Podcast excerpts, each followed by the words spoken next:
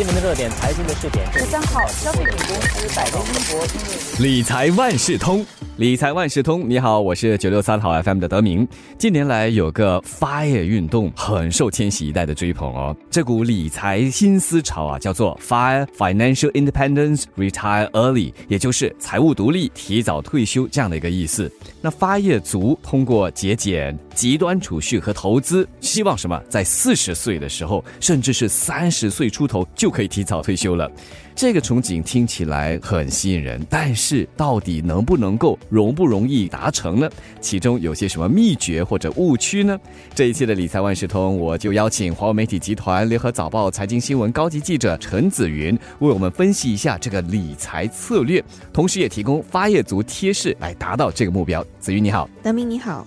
打工族劳碌了一辈子，就是希望能够存钱，早日退休。这个早日啊，近年来似乎有越来越早的一个趋势啊，有些甚至是三十出头就已经过着退休的生活了。这就很符合 FIRE 运动，对吗？是的，FIRE 运动的核心思想呢，就是用钱来买回人生，就是在年轻的时候通过省钱、储蓄和投资来达到这个目标。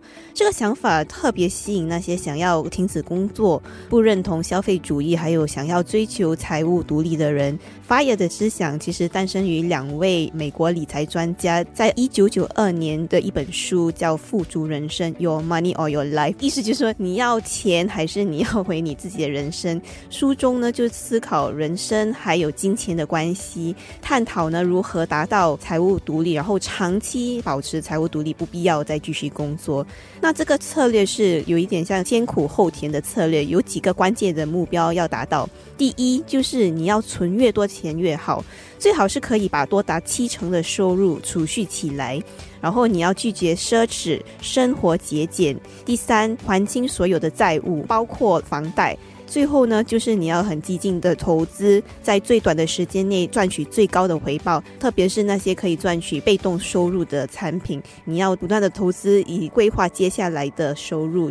那 Fire 的思想最大的问题就是，他假设追寻者的收入很高，因为你必须要有一笔可观的收入，才可能花三成的收入，然后把其他七成储蓄下来，同时你要还清所有的债务啊、房贷这些，所以是很吃力的。最好是你的收入。要很高才可能达到这个目标。Fire 提倡的就是三四十岁就退休啊，其实这就意味着你要比六十五岁退休的人有更多的储蓄，才能够维持更长的退休生活。那为了达到这个目标，年轻时难免就要放弃一些享受或宝贵的经验，又或者是在退休之后降低生活的品质，似乎是过于极端和不是很平衡的一种财务规划方式啊。所以 Fire 理念并不适合每个人的。那么 Fire 理念需要怎样的财务？规划方式呢？子云，如果你要成功达到这个 FIRE 的目标，你一定要进行很详细的规划和预算，要确保呢你不会过度的花费，这样你就可以存下更多的钱。然后要确保不超过预算。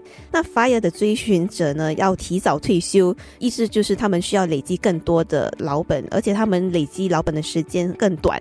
在这个更短的期限内呢，他们就要进行更多的投资。如果进行更多的投资，你就更容易受到市场。波动的影响，还有你要承受更高的投资风险，在市场转坏时，他们的老本可能会大幅度减少，因为他们受市场波动的影响。那他们可能有时在心理压力下呢，会做出一些不理智的投资决策来挽回这个损失。所以他们一定要在进行这些投资时呢，思考如何在市场转坏时保护投资。但理财专家有提到说，如果你过度承受或者是承受那些不熟悉的投资风险，可能给精神和财务健康带来不良的影响。很多人就忽略了，就是要不断的投资存钱，但可能过程中他们就承受了很大的压力。安全的抵达目的地呢，还是比多快达到更加的重要。也就是说，只追求速度，但是不顾及投资安全，最终会得不偿失，对吗？因为你越追求高投资回报，你的风险管理就更重要了。那把亏损减到最低，是成功累积财富的关键嘛？许多投资者只专注在追求回报，但更重要的是要。思考怎么在市场转坏的时候保护好你的投资。我们做个假设，我已经做好了周全的思考、万全的规划了。我想成为发业族，那我要怎么开始呢？其实 fire 族呢也有分不同的 fire，那你就可以根据你自己想要的生活方式和储蓄习惯来采取适合的策略。第一个呢，可以考虑的是瘦身版的 fire。瘦身版的追寻者呢是非常的节俭，他们需要不断的削减开销，还有要非常紧密的最终开支，确保不会超出预算。他们的目标就是可以简单过活，然后就有很多的储蓄。那他们这一类人属于比较 minimalist，就是极简主义者。他们花费没有那么高，也意味着他们退休后的开销不高，所需的退休金也因此较少。第二个呢是富足版的 fire，他们希望在退休后还是可以享受较高的生活品质，舒舒服服的过活。他们的目标就是要累积越多钱越好，因为有了更多钱，他们就可以用来旅行、行买奢侈品，或者是享受美食之类的。那这意味着他们要更多的退休金，然后需要更长的时间来储蓄，还有投资，才可以达到比较多的老本。第三个呢是咖啡师版的 fire，这些人呢他不介意过半退休状态的生活，一面打工赚取收入，一方面又可以享有公司的健康保险福利。那这个生活方式就比较介于刚才提到的两个极端的方法。原来这 fire 策略还有三种方式、三个版本了。那我好奇了，子云，除了这 fire 策略之外，有没有其他的一些规划可以帮助年轻人更早的退休？是的，刚才提到。Fire 不一定适合所有的人，特别是如果你收入情况没有那么好，或者你欠债很多，你可能不适合这个策略。那年轻人呢，可以考虑其他的策略。第一个呢，是可以采取五十三十二十的理财方式。这个方式就建议你在分配你的扣税后收入时，把五成用作必要开支，三成用在想要的东西上，两成用在储蓄和投资。年轻人刚踏入社会工作时，收入一般上不高，所以相较于巴耶建议的，你把七成作为储蓄，这个方式可能比较实际，就可以储蓄多达两成，然后其他你可以用在其他有必要的项目上。那第二个方法是婴儿学步致富法七步骤，这个策略适用于那些财务吃紧的人。这个策略是由一个美国的一个理财专家戴夫拉姆奇提倡的。根据这个方法，第一步就是存入一千元作为起步应急基金。他为什么会提一千呢？是因为一些年轻人刚刚工作时储蓄不多，但是他觉得你一定要把一笔钱化为你的应急基金。第二步呢，就是你要还清房贷以外的其他债务，可从最小数目的债务开始，一个一个慢慢的还。那第三是累积一个可以应付三个月到六个月开支的应急基金。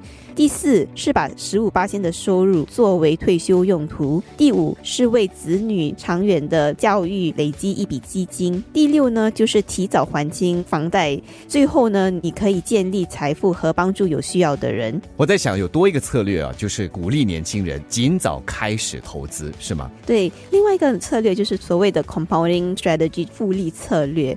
这个策略呢，就是鼓励年轻人尽早开始投资，因为你三十五岁开始。投资可以赚取的回报有很大的差别。и. 假设你每年投资两千四百元，年回报率是六八仙。如果你晚十年，三十五岁才开始投资的话，到了六十五岁，你大概会累积到十九万元。但如果你提早十年，就是二十五岁就开始投资，假设你每年同样也是投资两千四百元，年回报率也是六八千，到六十五岁的时候，你累积的数目可以提高到三十七万多元，那你就比三十五岁才才开始投资的人多出了一倍。但刚才有提到不同的策略，要提醒的是，还是需要根据自己的财务状态，还有需要找到适合自己的计划，因为每个人退休所要的生活或者需要是不一样的。今天和紫云这番的聊天哦，就让我对 Fire 这新的一千禧一代他们的理财新观念呢，很是新鲜。当然，如果你是年轻一族的话，也想成为这 Fire 族，紫云也给你介绍了一些策略，你可以从中着手的。再次感谢华媒体集团联合早报。财经新闻高级记者陈子云的解说，理财万事通每期提供你最需要知道的理财与财经知识。如果你想了解更多，可以到早报的 SG 搜索联合早报财经专栏理财解囊。我是九六三好 FM 的德明，我们下期再见。